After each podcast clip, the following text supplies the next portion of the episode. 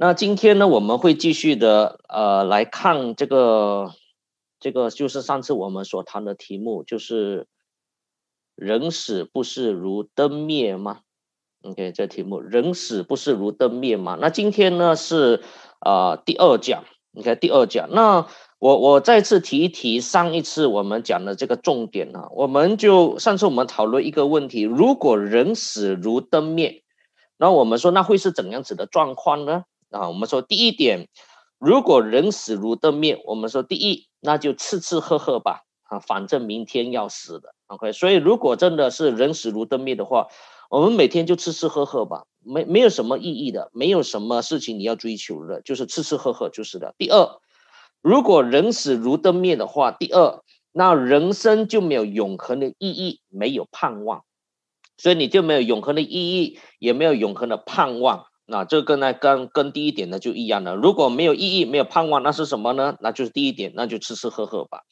第三，如果人死如灯灭的话，第三是什么呢？那么何何必认真面对死亡？为什么我们要那么认真的面对死亡呢？特别你看到我们华人也好，其他的民族也好，你发觉了我们都非常的严肃面对死亡。那我们说，如果人死如灯灭，那为什么就随便就好了嘛？是不是？就好像我们，就好像我呃，这个这个呃，我们养的一些的这个宠物，那些猫啊、狗啊，那我们就埋了就好了嘛？为什么还要有这么多的仪式呢？那不需要了。第四点，如果人死如灯灭的话，那何必好好做人啊？这第四点，何必好好做人？我们说做人难，人难做。做人就很难了，做好人那是更难的。那我们就不用好好的做人了，反正死了就完了。而且呢，我们说什么呢？做好人是更加难的。那何必要做好人呢？这第四点。第五，如果人死如灯灭，那今生这么多的不公义要如何解决呢？是不是？当我们看到这一生的生命当中，我们看到有许多不公义的事情发生，你的内心当中你是非常的生气。你说岂有此理？为什么像这样子的人，他竟然没有关进监牢里面？为什么像他这样子的人还可以活得好好的？你会感到内心里面非常的生气。你说如果天有眼，哈，这是中国人所说，如果天有眼，为什么会这种的事情发生？我要说的是，我不知道天有没有眼，但是我肯定知道上帝是看得见的。有一天，上帝会报应。所以，今天我们这一生的生命当中，我们看到多少不公义的事情，我们多么的愤怒，我们都知道，有一天必然会解决这个罪恶的问题，因为死后有审判。第六，如果人死如灯灭，我们就说，那就跟全世界。最有影响力的一本的书，那就是《圣经》，是相违背的。因为《圣经》当中说什么呢？死了过后呢，还有审判，所以这是跟《圣经》所讲的是相违背的。最后第七呢，我们说什么呢？如果人死如灯灭的话呢，那耶稣基督就没有复活了。我再说一次啊，如果人死如灯灭，耶稣基督就没有复活了。为什么呢？因为保罗的书信《哥林多前书》十五章那里就说到什么呢？如果人死没有复活，那耶稣基督就没有复活了。如果耶稣基督没有复活，那我们所信的是枉然，我们所传的也是枉然。我们不需要信，我们不需要传了。我要说的是，你发觉到各大宗教当中都相信某种形式的来生。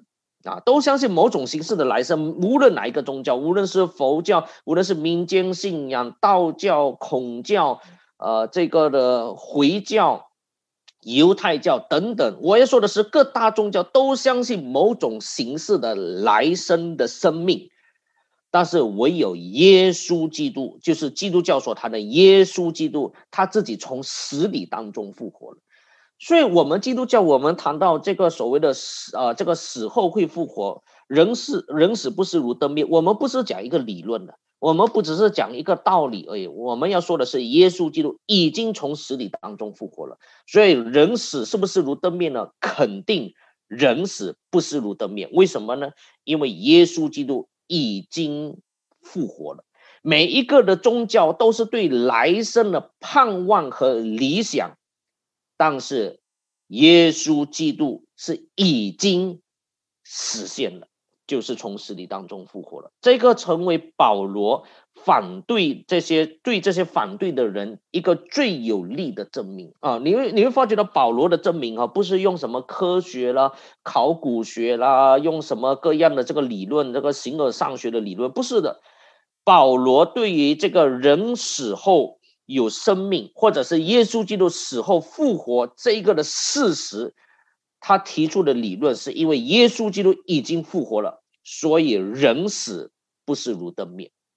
好，这个是我们上次我们第一讲我们所谈的这个内容。那今天第二讲呢，我们继续我们会谈这个问题，就是关于到死亡这个事情，到底死亡是不是结束呢？死后到底还有没有生命呢？我们说我们的生命是很短暂的，我们人的生命真的是很短暂，这是人生最基本的事实。是的，我知道在当中你们参加这个聚会的，我们都是很年轻啊，诶，不是我们，就你们都是很年轻，哈哈，是不是？你们都大多数都很年轻，那你们说，哎呀，这个事情呃跟我没关系。OK，这个应当是在这个乐龄乐龄团体来谈，是不是啊？这个乐龄成年团体来谈，怎么在我们大学生的聚会来谈呢？我我们上次已经说了，因为我们根本不知道这一个我们什么是我们到底活多长，到底人的年龄有多长，而且我们有一天我们都要面对这个事情，所以不能够说这个事情不关我的事，这是关每一个人的事，包括了我们这里的每一个的大学生。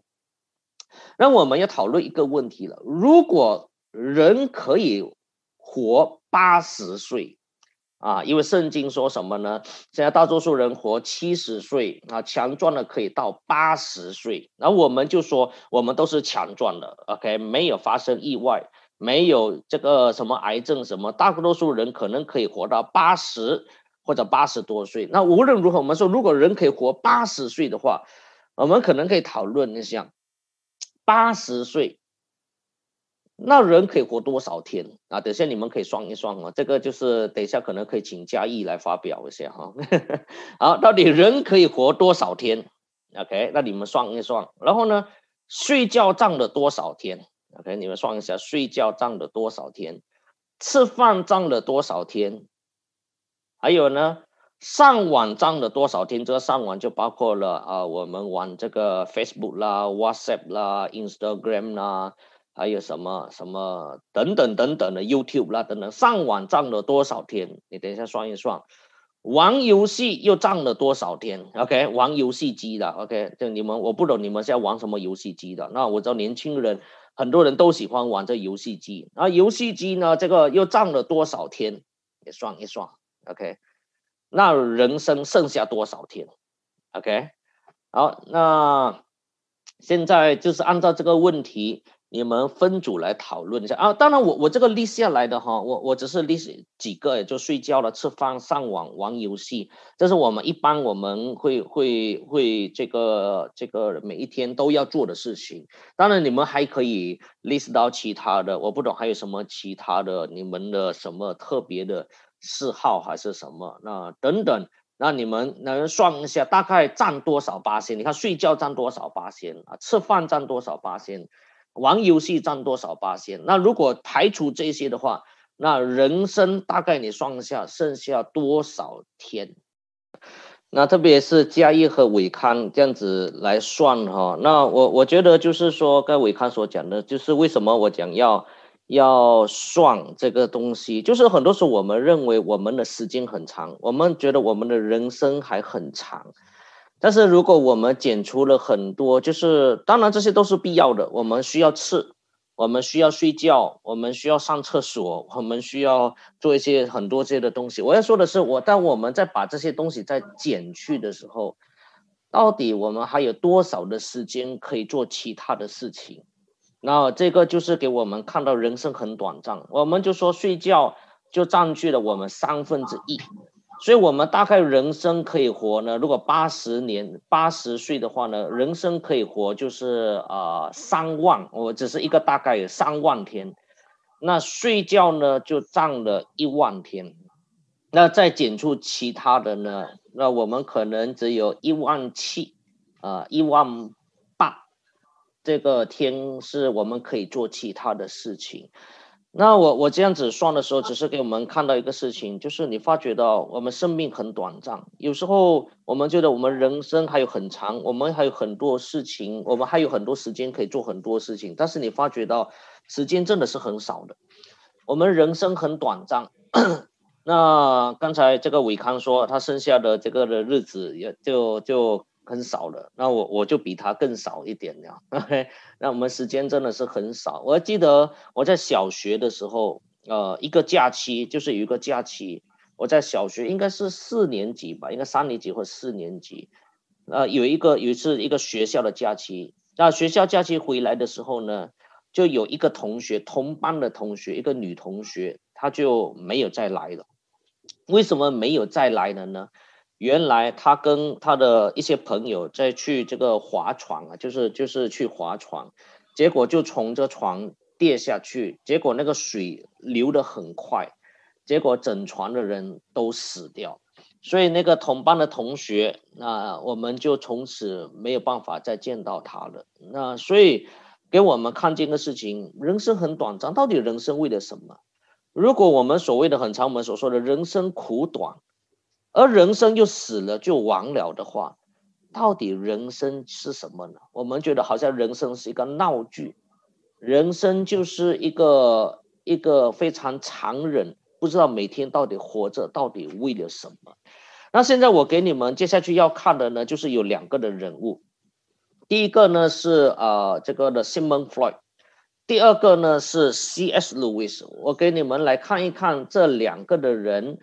呃，他们面对死亡，我没有办法把他们很很详细的人生，呃，把它把它谈我我不可能谈他整个完整的人生，我只是特别谈，就是他对于死亡这个事情，人死如灯灭这个事情，他们是怎么看的？OK，好，第一个呢，我第一个我先要介绍的就是 Simon Freud，弗洛伊德，他生于一八五六年，死于一九三九年。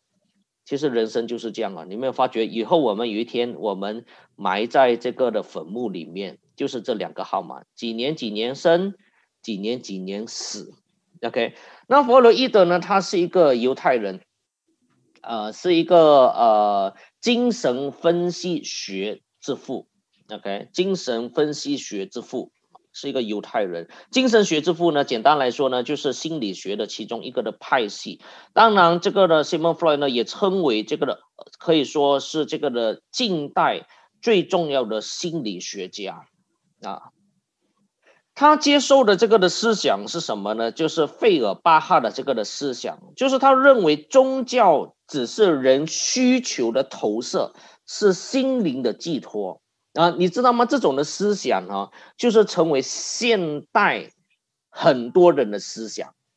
他们认为什么叫做宗教？他说宗教只不过是人的需要，你里面有个需要，比如说你觉得人很渺小，你就希望有一个可以是很伟大、是很有能力，他可以解决你所有问题的。所以当你把这个需要你投射出来，你就造一个神出来，这个叫做费尔巴哈。所以他说。宗教和神明是人理想的投射，造出一个神出来，所以是心灵的寄托。所以今天你发觉到很多的人，他都认为宗教是好的。为什么宗教是好呢？因为宗教是人的心灵的寄托。为什么人需要心灵寄托呢？因为人呐很痛苦，人有很多的这种的挫折，人有很多的失败，人有很多的伤心。所以呢，人需要心灵寄托。如果没有宗教，没有神的话，人更快自杀。所以人需要宗教，所以费尔巴哈的这个的思想呢，影响呢可以说是那一代人的思想，包括了弗洛伊德，他都是这种的思想。他认为宗教只是人心灵的寄托，是人需求的投射。按照这个，我们我们圣经里面说，人是按照神的形象和样式所造的。费尔巴哈的思想刚好反过来，反过来意思是什么呢？人按照自己的形象和样式造一个神出来。我再说一次哈，这个圣经说，人是按照神的形象和样式造的。那么这个费尔巴哈呢，就反过来呢，他要讲的是什么呢？神是按照人的形象和样式造的。当然，这个是完全不合乎圣经的。不过我要讲的是，你发觉了弗洛伊德就是这种的思想。今天我们很多可能包括很多年轻人都是这种思想的。所以今天我当你说你是基督徒的时候，可能在同学当中，那他们都会很他们会一个叫做冷眼哈，叫什么冷笑哈，斜眼看你说你这样子的人啊，刚刚你这样子的人是需要宗教，是需要相信神的，我是不需要的。所以你看，觉得从那一代一直到今天，啊，在马来西亚也是如此的，西方的国家更是如此的，都是接受这种思想的。所以他是一个无神论者。也相信人死如灯灭，他是一个真正的可以说是一个呃无神论者。马来西亚是比较少无神论者的，我这边也再次提一提，马来西亚是很少真正的无神论者。马来西亚比较多的，或者其实很多的所谓的无神论者呢，其实都是叫做不可知论者。什么叫不可知论者呢？就是你问他神存在吗？他说 I don't know，我不知道。而且当然年轻人还要多加一句话，就是 I don't care。I don't know and I don't care，我不知道，我也不在乎这个事情。那无神论者呢不一样，无神论者呢是反对神的存在，否定神的存在。那这个是无神论者。我我我前几天呢，我就遇到一个一个呃一个自称是无人无神论者的律师啊，他是个律师来来的，他说他是一个无神论者，因为我说我是牧师嘛，他就说他他就说抱歉，他说我是一个无神论者。我说你应该不是一个无神论者，他说不是吗？他说我不相信任何的宗教。我说你不相信任何的宗教，不一定是一个无神论者。我说你是一个不可知论者，我就解释给他听。后来他承认他是一个不可知论者。好，现在我们来看其他的这个费尔巴哈的思想，他在这个战争与死亡之我见这个的论文，这是一个论文来的，不是一个书，一个论文里面就提到提到什么事情呢？他说：“人类在潜意识里面不相信自己会死亡。”哎，他自己在这个论文里面写的写的哈，人在潜意识里面不相信自己会死亡。你听到这句话的时候，那你说到底他的意思是什么呢？但是他这个只有观察，他只是表达这个观察，所以他拒绝对这个观察做任何哲学上的解释。就是人类的潜意识里面，为什么不相信自己会死亡呢？为什么会认为人会继续的永远的活下去呢？他没有做任何的解释。那我不知道你你认为为什么？但是我要说，我们基督教我们很简单，我们就会说，因为人是按照神的形象和样式所造的。在人堕落之前，人的生命是有始无终的。我们有开始，但是我们是永远的活下去。所以，人像上帝，上帝是永恒的，上帝是自有拥有，没有开始，没有结束，不会有结束的。但是，人像上帝，人是有始有开始，但是没有结束的。所以，我们人像上帝，人有永恒性。所以呢，我们在我所谓的用我借用他的这个用的词来说的潜意识里面呢，我要说的是，我们都有一个永恒性在里面。我们认为人是永远活活下去，甚至在人死之前，还是会认为人死不是如灯灭的。所以，人死如灯灭的人是叫做昧着良心，把他的良心很清楚的声音把它压制下去，说人死如灯灭。OK，那所以呢，弗洛伊德都有这种的观察，但是他对这种的观察，他不给予任何的这个的解释。好，那我先来讲讲，就是呃，弗洛伊德他自己呢，会常常呢会预言自己的死亡的时期，因为他常常也梦见自己的死亡，他是很特别的。这弗洛伊德常常会谈关于死亡这个事情，他自己常常在做梦当中就梦到自己死，而且呢，他自己也常常预言自己会几时死，所以他第一个，他预言自己四十一岁死。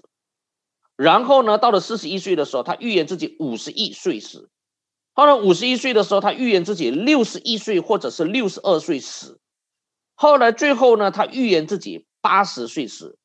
不过，当然简单来说，他所有的预言都没有成就，都不成，都不准。OK，他是假先知。那他根据什么来断定自己到底活多少年呢？你会很惊讶，这个所谓很有科学，今天很多人说是很有科学头脑，是很有理性的啊。这种只有信宗教的人是没有理性的。我们这种的心理学，这种的不相信的、不相信神的无神论者，是很科学、很有头脑、很有理性的。你会很惊讶，弗洛伊德是用什么来推断推断自己活多少年呢？他用电话号码。用房间号码，用这些的东西来推断，比如说房间号码刚好看到四十亿，他就说：“哎，为什么最近我一直看到四十亿？那很可能我是四十亿岁死。”哇，好，这个是很有理性的人哦。你不要说他是信宗教，他是没有宗不信宗教的，哦他很有理性的人了。他用电话号码，OK，哎，最近发觉得，哎，这个电话号码一直出现。他就说：“是不是有什么暗示我活到多少岁呢？”你会很惊讶。所以我在说，不相信上帝的人，你以为他很理性吗？他是越没有理性。我再说一次啊，越不相信上帝的人，你以为他很有理性吗？越没有理性。我告诉你，过去的时候，哈，有这个这个陈佐仁博士，如果你知道的时候，他就讲过一个事情。他说，他说有一次他的同学哦，就是过去在美国读书的，他有个同学是是读这个原子原子能的这个的博士。哇，原子能的博士是很少很少很少的啊，在马来西亚都不能有有多少个原子能的这个的博士。结果这原子能的博士呢，他就说什么呢？要搬家的时候。要看这个的日历，为什么看日历呢？看今天可以不可以搬家？喂，他是原子能博士哦，他是一个无神论者哎，他不是好像不是好像许牧师哎，大概你觉得许牧师是迷信的了，是不是相信一个有神的？喂，他是原子能博士啊，他是所谓的有理性的人呐，有博士的人呐，他搬家的时候要看日历，他说什么呢？看看今天可以不可以搬家？我再讲一次，越不相信上帝的人，你以为他不迷信吗？我要说的是，他是更迷信。好，所以，所以，当然，就好像我们华人也是一样的，我们华人也是，我们很迷信这种号码的嘛，是不是？我们这个电梯啊，我们只有第一楼、第二楼、第三楼，然后你要找第四楼的时候，哎。没有第四楼啊，只有什么呢？只有三 A 楼哇！特别是很多现在的空都都是这样子的。所以你说你住在什么楼？是不是第四楼？你说我们没有第四楼的，只有三 A 楼、三 B 楼。所以呢，弗洛伊德也是一样的，他就用这种的号码来推断自己到底活多少岁。当然最后呢，都都都没有成就。他活到八十多岁，所以对他来说呢，他生日，他对他自己来说，他说生日不是喜庆。而是伤悲啊，他是一个很悲观、很悲观的人，所以在他的这个的呃这个六十岁生日的时候，他就自己这样子说：“他说早知道六十岁生日是这等愁苦的光景，当初又何必来城市走这一遭？哪怕最风光的时刻，轻生也只不过徒增伤感罢了。”所以他在生日的时候，他就说：“他说人生为什么这么苦呢？如果早知道这么苦，那何必生在这个世界呢？”所以你看到他是非常悲观的人。那然后呢，在他的著作当中，他又讲了这样子的一句话：“他说，人们之所以接受宗教的世界观，是因为他们害怕死亡，渴望永生。”啊，这个就是他讲的，说他说为什么人要信宗教？是因为人怕死，所以渴望永生。但是很讽刺的，弗洛伊德他不是他是不接受宗教的人，但是他是一个惧怕死亡的人，甚至比很多有宗教的人更怕死亡。所以他的理论根本是不成立的。因为他自己本身就是不相信宗教的人，那应该是不怕死亡呢，非常的勇敢面对死亡的，面对死亡也不惧怕的。但是事实是，他是非常惧怕死亡的人。我要说的是，其实从我们基督教圣经的来看，人为什么会渴望永生呢？就好像我刚才已经说的，因为人是按照神的形象和样式所造的，人里面有宗教性，人里面有一个永恒性。你发觉到这个东西不是我们经验累积而来的。为什么我说不是经验累积而来的？我问一个问题：我们在我们的生活当中有什么东西是存到永远的？你想一想，你生活的周遭，你生活的每一个东西，每一个事情，有什么东西是存到永恒的，存到永远的？没有。你的友情存到永远吗？爱情存到永远吗？圣经告诉我们，爱情没有存到永远。还有什么存到永远？啊，你的电脑存到永远吗？你的青春存到永远吗？你的房子存到永远吗？什么东西存到永远？没有。那我再问一个问题：那为那为什么人有永恒的观念？从哪里来的？从哪里来的？如果如果你说这些东西是经验累积而来的，但是我们经验当中没有什么东西叫做永恒的，但是很奇怪。一个年轻人十多岁的时候谈恋爱的时候，突然间变成哲学家，哇！你不要小看年轻人哈啊！大概这边很多年轻人一到十多岁谈恋爱的时候，变成诗人，变成哲学家。为什么变成哲学家？因为他才活十多岁，但是他突然间讲出一句话：“我爱你到永远。”哇！你要问他一个问题：你从哪里来的有永恒的观念呢？你才活十多年呢，身边从来没有看到什么是存到永远的。他突然间说：“我爱你到永远。”所以我现在要问一个问题：永恒的观念从哪里来的？不是从经验累积而来的，因为这世上没有一个东西是直到永远的，唯独圣经告诉我们：因为人是按照神的形象样式所造的。所以人有永恒性，这个叫做与生俱来的，不是经验累积的。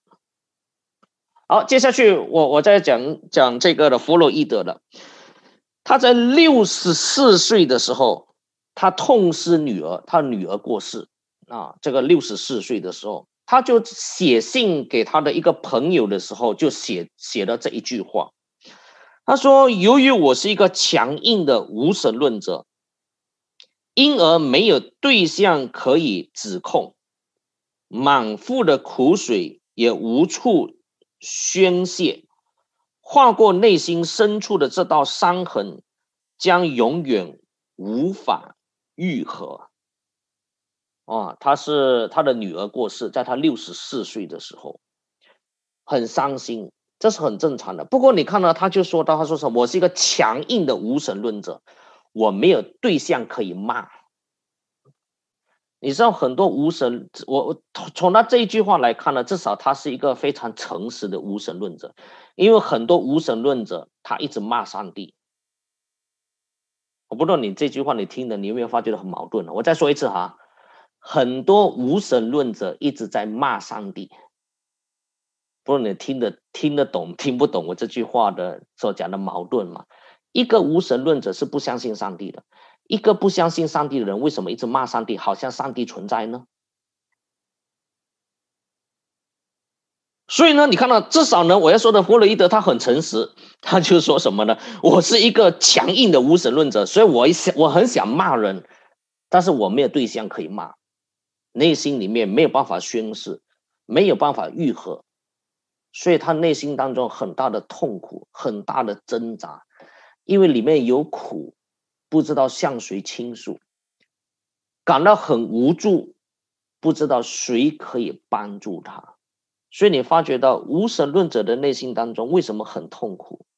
因为他没有一个可以依靠的上帝，跟我们基督徒不一样。我们基督徒，我们都相信一个事情：上帝是存在的。当我们在需要的时候呢，我们可以向他倾诉。可以向他祷告。做基督徒不是没有痛苦，但是我们有一个祷告的对象。后来呢？几年之后呢？他的母亲过世了，他却没有出席他母亲的丧礼。我们不知道到底什么原因。他母亲过世，他竟然没有参加他的丧礼。其实他跟他母亲的关系是很好的。如果你知道弗洛伊德的这个理论呢，就是有这种叫做恋母的这种的这种的情节啊。对于弗洛伊德来说，他是很深体会。他从他自己的家庭背景，因为他跟他他他的妈妈关系很好，而他又认为他这个爸爸呢跟他正在抢妈妈，啊。我不知道你明白他这种的情节，他所以呢，他就认为说这个叫做恋母情节，就是他其中一个很重要的一个的思想。后来就发展了他的心理学的理论，所以他跟他妈妈关系很好，但是呢，他的妈妈的丧礼他却没有出席。当时候弗洛伊德还可以有健康行走，那很大的可能他是无法面对他母亲过世的这个事实。他没有办法面对，所以到最后他妈妈的丧礼，他自己本身没有出席。所以，他弗洛伊德呢是非常的害怕死亡，但他还是要从医生的口中知道自己到底还可以活多久的时间。那弗洛伊德呢，他他很早他就这个呢得到这个叫做口腔癌。为什么会得到口腔癌呢？因为他吸烟，他吸烟，这个是这个吸烟吸的很厉害啊，每一天都吸很多的烟，所以呢就得到这个口腔癌。他的朋友一直的劝他，他不听，他继续的吸烟，所以呢就得到这个口腔癌。所以他就求请求医生帮助他自己在病痛折磨的时候，让他走的有尊严。啊，这个他就是他的照片。你看到你去网络谷歌搜你看到弗洛伊德他的照片就是什么呢？吸着这个的烟，这个就是他的这个的形象。所以后来得到这个口腔癌。后来在一九三九年的时候，医生就给他打了两公升的重量吗啡，然后十二个小时过后。再注射一次同样的两公升的重量吗啡，后来过了不久，他就死了。这个就是我们今天所说的安乐死。后来简单来说，他选择自杀而死。人为什么会选择自杀呢？可能是痛，这个害怕痛苦。也可能以为人死如灯灭，死了就完了，所以既然这么痛苦，那我就死吧。所以最后这个弗洛伊德，他选择以自杀来结束他的生命，这个就是他的人生。那讲到这里，我不知道你你觉得他的人生是是是怎么样的啊？你觉得他的人生怎么样？我看了他的这个的生平的时候，特别是对死亡这个事情的时候，我用几个的词来表达。第一个就是刚仪龙所说的悲观、痛苦、虚空、恐惧，就是特别是面对死亡这个事情，他恐惧。我用这几个词句来表达：悲观、痛苦、虚空。恐惧。我刚才觉得仪容所讲的是是对的。弗洛伊德他是很聪明的人，如果不是很聪明的人，他不会成为近代最有影响力的心理学家或者叫做啊这个心理分析学家。但是他人生很快乐吗？你看他的生平看不到。你觉得他的人生充满盼望吗？你从他的生平当中看不到。你觉得他的人生活得很有很有意义吗？你从他的人生，无论是他的著作啊，他的这个的这个的呃，他的这个这些的著作或者他的讲课当中，你看不到，你看到的只有悲观、痛苦、虚空、恐惧。其实有时候呢，我我还在还没有讲这个 C.S. 路易斯的时候，我要讲有时候呢，人就是这样子的。就是他知道上帝是存在的，他偏偏不要去相信上帝。他知道真理是对的，但是他偏偏不要接受真理，他要接受一些反真理，接受一些不合乎圣经的东西。结果呢，自己更快乐吗？没有。结果更有意义吗？没有。我记得好多年前，我也是跟一个非基督徒，一个很年轻，也是很聪明的人，现在去美国读书了，一个很聪明的年轻人。我也是跟他谈谈到最后，因为他跟我谈很多这种信仰的东西，到最后我就问他一个问题的，因为他跟我谈到怪的圣经，他说你怎么证明圣经是神的话语？你怎么知道这真理是对的？等等。我说我谈到最后，我要说的是，到最后没有另外一个宗教，特别是领受启示的。而我又谈到，如果你们上次有上过上过我的这个讲讲过的，我讲到最后呢，我要说到回教和犹太教，并没有道成肉身的观念，只有耶稣基督神曾经做人来到世上，告诉我们圣经是指向他的。我说这个就是真理，这个是唯一的道路，这个是唯一的盼望，这是唯一的喜乐。你不要选择这条道路，有另外一条道路，就是你相信你自己，你相信人的理论。你相信人是可以解决人罪恶的问题？你相信人可以解决人这个的世界痛苦的问题？到最后，你更快乐吗？你更有盼望吗？你更有喜乐吗？你更有意义吗？我说不是。好，接下去呢，我要再讲另外一个的人啊，就是这个呃呃 C.S. Lewis 啊，我不知道你们有多少人知道他哈。啊，啊我不懂你们多少人啊认识他，很多人不知道他到底是谁啊，包括基督徒，很多人都不知道他是谁。不过呢，我讲一个电影，大家都知道了，哪一个电影呢？就是《拉尼亚》。所以有时候拍电影还是不错的，是不是？所以如果有一些基督徒 把一些这些好的著作把它拍成电影，我觉得还是有帮助的。所以我自己本身，我也承认我自己本身也是这样子的。我怎么认识他呢？那时候我还在这个的啊沙老阅读神学的时候啊，已经十多年前了。那时候哇，我我也是不知道他的。后来呢，拍的这个电影，听说哎，他的这个原来的著作啊，这本书呢是基督徒写的，是一个神学家、护教家所写的。所以后来就去看那个电影啊，就去电影院电影院看这个电影。后来呢，也会觉得说很好看，又买了他的书。后来发觉到哇，这个人不简单，可以说他是一个呃这个的护二十世纪最重要的一个的护教家之一。好，这个 C.S. Lewis 呢，他是生于一八九八年，死于一九六三年。他是生于爱尔爱尔兰。童年的时候呢，是一个有名无实的基督徒，就是说他童年的时候，他是是一个所谓的基督化的这个背景当中长大的。但是呢，他是一个挂名的基督徒，特别是有一个事情发生，他小的时候呢，他的母亲就重病，就是病得很重，他就一直祷告，他是一种的一种的所谓的迷信的祷告，就是上帝啊，你听我的祷告。但是后来上帝并没有去听他的祷告，他母亲离世了。后来呢，就 C.S. 维呢就更怀疑信仰。他说上帝根本是不存在的。当时候他自己回想，他说当时候他只是把这个的上帝只是当成是一个魔术师。他拥抱 C.S. 维那时候拥抱的是什么唯物论、无神论。同样的，呃，他也是认为宗教。呃，只是一种的幻觉，他是受弗洛伊德的影响的啊。刚才我谈的这弗洛伊德啊，弗洛伊德受这个的啊费尔巴哈所影响，认为这个所谓的宗教和上帝只是人造出来的，人想出来的。后来呢，这个的弗洛伊德呢就说宗教纯粹是一个幻觉而已，幻想而已。那这个 C.S. 路易斯呢，也受了这个弗洛伊德的影响，认为宗教纯粹只是一个幻觉，是人想出来、人造出来的。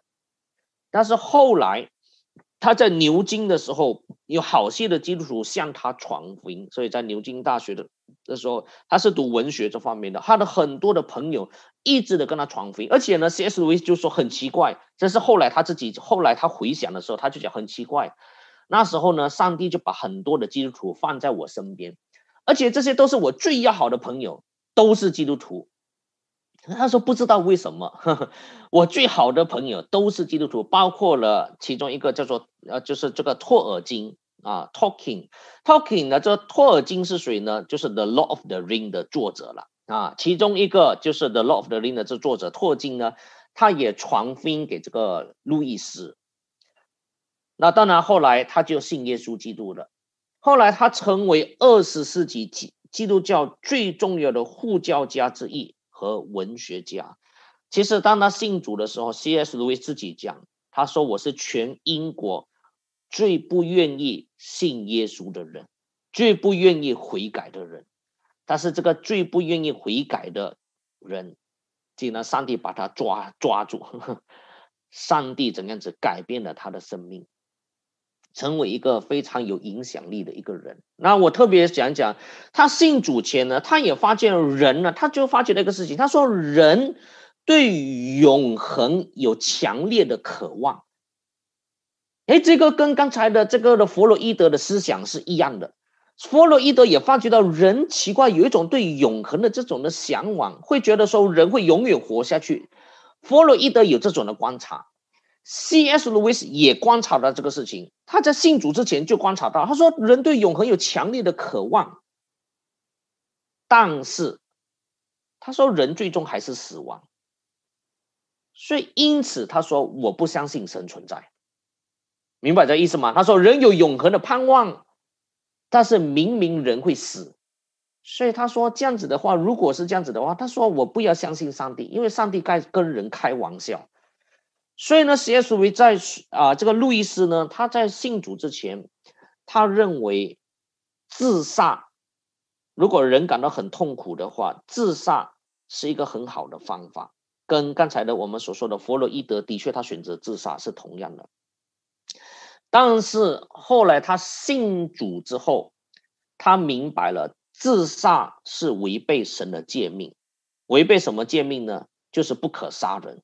我们十戒当中，其中一戒就提起不可杀人。不可杀人包括谁呢？不可杀自己，因为我们自己也是人，我们不可以自杀，因为十戒说不可杀人。所以他在信主之后呢，他就明白了我们不可以自杀。所以后来他在一本的书，就是《地狱来鸿》啊。另外一个的名称叫做《魔鬼家书》啊，有两两个的名称呢。这一个地狱来鸿，或者是叫做《魔鬼家书》。什么叫魔鬼家书？简单来说，就是一个很有经验的老老魔鬼，跟一个没有经验的年轻的魔鬼训练他怎样子做魔鬼。哇，很有趣的哈，你们意思吗？我们今天好像我们侍奉上帝的人，我们有经验的这些的啊侍奉的人，就训练一些比较没有经验。他这边是什么呢？老魔鬼训练小魔鬼，教他怎样子做有经验的魔鬼，也是这个骗人犯罪。其中有一句有一段话是这么说的，他就跟这个年轻的魔鬼说哈，那什么最好什么呢？灌输他老一派的第二流、第三流诗人。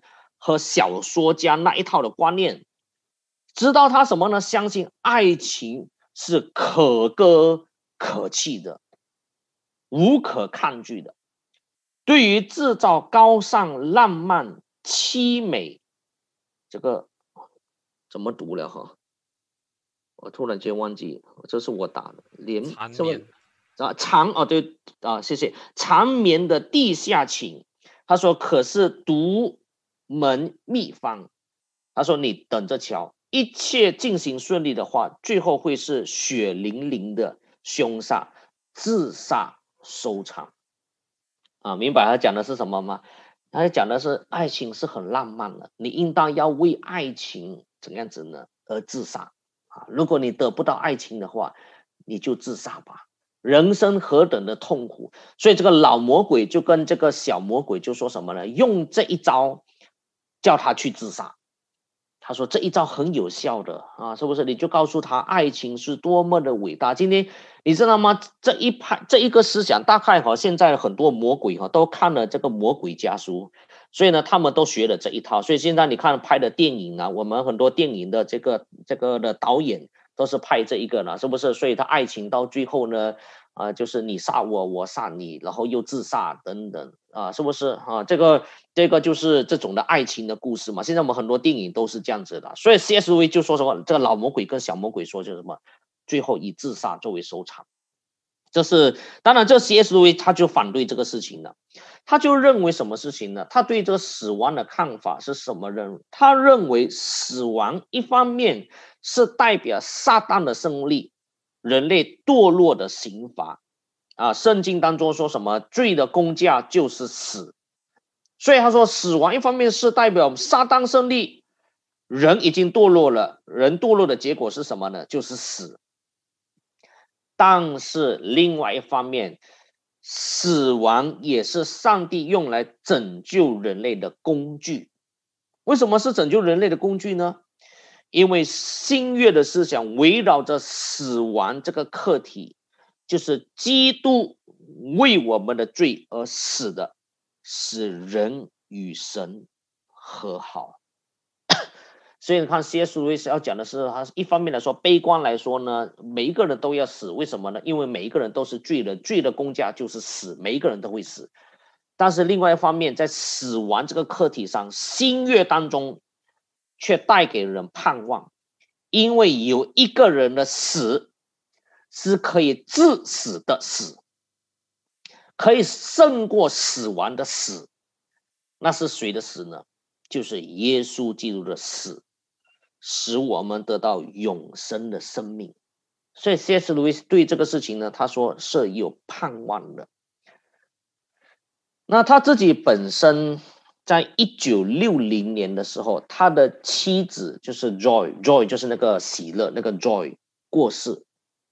其实他跟他的妻子在一起不太不太长的时间，他这个可以说叫做呃，这个叫做什么？非常老的年龄才结婚啊。所以他本来他以为他一生就是孤单一人了，因为他觉得说单身一人是比较自由自在，比较多时间一点。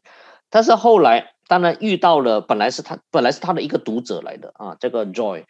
后来呢，他爱爱上了这个 Joy，Joy 也爱上了他。但是呢，他们在一起没有太长的时间，后来 Joy 就过世了。后来 C.S. Lewis 在他的妻子过世的过后，他就写了这一本的书。啊，这本的书叫做中文这个主叫做“卿卿如雾”，哈，这本的书“卿卿如雾”。不过整本书当中呢，你会看到，特别是前面的部分，字里行间表达了他的愤怒、他的怨恨、他的孤单和他的恐惧。为什么呢？因为呢，他的妻子、他的爱人过世了。所以他他内心当中，你发觉到这本的书的，特别是前面的一部分，就是表达的他的愤怒、怨恨、孤单、恐惧。但是呢，最后在这本的书的最后呢，他这样就讲了一句话啊，这里就是我在这 PowerPoint 里面写的：死别是爱情过程中虽普遍却又不可避免的一环。它随着婚姻而来，正如婚姻随着恋爱，或秋天随着夏天而来那般的自然。啊，这个就是写属于最后的时候，他的对对他的妻子、他的爱人过世的一句话的总结。他就是说，死别是每一个人都要面对的，是不是？除非是一起的这个的死，不然的话，另外一方都要面对这个死别所带来的痛苦。但是路易斯就说什么呢？他说这是很正常的事情，这个很正常，就好像是什么呢？就好像婚姻是随着恋爱而来，是不是？我们谈的恋爱，特别是这个时代是自由恋爱的时代，谈的恋爱就进入婚姻是很自然的，啊，就好像是什么呢？啊秋天是随着夏天，所以夏天过后就大家就随着这个秋天随着夏天而来，那般的自然。同样的，有一天我们都会死亡。他说这是很自然的一个的事情。而且后来，在一个他非常要好的朋友即将离开世界的时候，他就写信给他讲了这句话。他说：“难道不能把死亡视为朋友，视为解放者？”他能带种百般折磨你的身体，有什么可怕好怕的呢？难道这个世界太厚待你，让你舍不得离开？OK，这个就是他写给他朋友的这个一句话。OK，就是安慰他，告诉他说，死亡是一个很自然的事情，我们没有什么可以怕的。难道这个世界？好像值得我们这么的留恋，以及我们舍不得离开这个世界吗？啊，这个就是写给他朋友的。那后来他在过世前一个月，他写信给他的朋友说说什么话呢？他说：“秋天，这是最灿烂的季节。老年，谁又能谁又能啊？能打错打错字？谁又能说不是人生最美好的阶段呢？啊，这是路易斯说，秋天很灿烂。老年，有谁能说不是人生最美好的阶段呢？”你看，跟刚才的路易斯的讲法不一样的。路易斯在他这个过生日或者要死之前，他会觉得人生是何等的悲观，我们生命每一天都是煎熬，为什么要继续的活下去呢？但是路易斯却说，老年都是很美好的事情。然后呢，在他离世之前呢，一个月，呃，不是在他离世前呢，三个月。他就写信给他的朋友说什么呢？他说能够能够偷闲做一些一生最爱的事情，就是读一些文学作品。他说这个令他很开心很快乐，因为他是一个文学家，所以他要死之前呢，这三三个礼拜前，他就说什么呢？我能够阅读，他说这是人生非常美好的一个事情，使得他非常的开心。然后。就是在他要死的时候了。一九六三年十一月二十二日，路易斯的哥哥就发觉到他已经昏昏欲睡，但是他哥哥发觉到他什么呢？他的心情却是非常的平静，非常的愉悦。他哥哥说，过世一个星期前，他告诉我，他告诉我一个什么事情呢？已经完成了上天交付给我的使命，随时可以预备走了。哇，这个有一点像保罗的那一句话：“这个当跑的路我已经跑尽了，所信的道我已经守住了。”路易斯也是一样的，他说：“上帝所交付给我的使命我已经完成了，我随时可以预备走了。”哇，我我就在想，如果人生在死之前能够讲这句话，上帝所托付给我的使命，我已经完成了，我没有浪费我的人生，我没有浪费我的光阴，我那是一生为神而活，我现在预备走了，预备来迎接主。啊，我说这个人生是多么的喜乐的人生，多么有盼望的人生。路易斯就是这样子的，到最后的时候呢，他就是他的人生就是以这样子为结束。当天傍晚，他的哥哥说，房间突然间传来一声的巨响，他的哥哥就冲到房间，看见他躺在地上，然后五分钟过后，他咽下最后一口气。就过世了。OK，这个就是路易斯一生的这个生平。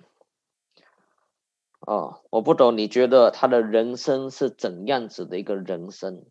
我再说，因为时间的关系，我没有办法把他很多的人生很多的东西讲出来。只是特别是关于到死亡这个课题，我特别来跟你们来分享。是的，是的，路易斯他的生平不是说一帆风顺，他的妈妈在他小的时候就离开世界，对他来说是很大的打击。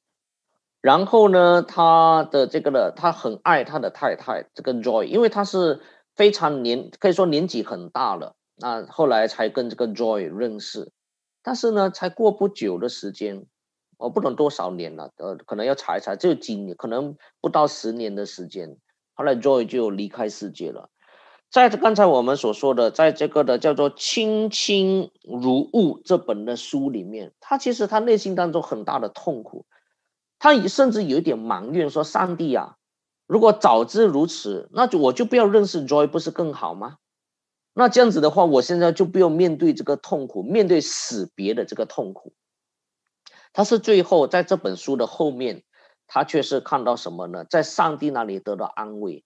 虽然有时候我们在痛苦当中，我们不明白为什么。好像我们基督徒，有时候我们我们成为基督徒啊，这边可能有些是慕道有非信徒。我要我要讲，我们成为基督徒不是一帆风顺。不是没有痛苦，不是没有眼泪，不是没有失望，不是没有叹息。但是我们在痛苦当中，我们可以有安慰；我们在痛苦当中，我们有力量来面对；我们在痛苦当中，我们有盼望。其实有一句话这么说：最可怕的不是痛苦，最可怕的不是苦难，最可怕的是在痛苦或苦难当中没有盼望。而我们基督徒，我们却是有盼望的。就算我们这一生的生命当中，我们多么大的这个的苦难和痛苦，但是我们看到我们有永生的盼望。这个就是路易斯最后讲的那句话：“我已经完成了上天就是上帝交付给我的使命，我随时可以预备走了。”所以路易斯非常的安详的、喜乐的来面对死亡。因为他知道死后不是一了百了，人死不是如灯灭，人死了过后要去见那爱我的上帝，那还是非常喜乐的事情。反观这个呢，Simon Freud 弗洛伊德，他面对死亡的时候，因为他认为人死如灯灭，所以一生的生命是空虚的，一生的生命是痛苦的。那不然，那如果是如此的话，不如早一点。用安乐死的方式、自杀的方式来了结我的生命，不是更好吗？反正人死如灯灭。好，那今天的分享那就到这里。希望我们最后我们的这可以做这的反思，每一个人都可以做反思。你还没有信耶稣基督的，或者你以为人死如灯灭的，你应当好好的思想：真的是人死如灯灭吗？你内心的深处真的相信人死如灯灭吗？如果不是，那我要问一个问题：死后你要去哪里？你有没有永生的盼望呢？你有没有这种的得到永生生命的肯定呢？如果没有，你为何不今天你就信耶稣基督，在他面前认罪悔改，承认我们是无助的？我们是无能的，我们是罪人，我们需要上帝的。我希望你能够做这样子的决定。同样的，如果我们已经是基督徒的，我们也可以跟上帝祷告。我们说：“上帝啊，帮助我。人生很短暂，好像刚才我们呃，刚才一开始我们讨论的问题，人生很短暂的，有多短暂？就三万天而已吧，是不是？你多长的生命，就差不多三万天，长命一点，三万多天。”就是这样子的，人不是永远活下去的。如果我们再减掉其他的东西，你发现人的生命时间是真的是很少。那求神帮助我们，从年轻的时候就奠定心智，一生被神所用，成为神合用的器皿。来，我们一起来做一个祷告。我请嘉义弟兄来带领我们做一个。总结的祷告，听不到声音。我们一起祷告，求上帝，我们再一次的为着今天下午的分享向你感恩。主，我们再一次的，正如你话语所说，要数算我们的日子，但我们许多时候是何等的愚昧，我们任凭我们的日子一天一天过。但是却没有思想到，我们每一天都更靠近死亡一天，而我们更是忽视一个事实，就是我们在死之后，我们要面对审判。主，我们再次求你怜悯。我们一方面我们在你里面领受了救恩的人，我们求你赐根赐恩给我们，好好的过每一天，要完成你托付我们的使命。主，我们一方面，我们也为着我们当中还有一些人还不认识你的，或者他们还在啊寻求认识你要了解你的过程，求主你也光照他们，使他们醒悟，他们需要你，而且醒悟唯有你是世人唯一的救主和盼望，是赐人永恒生命的主。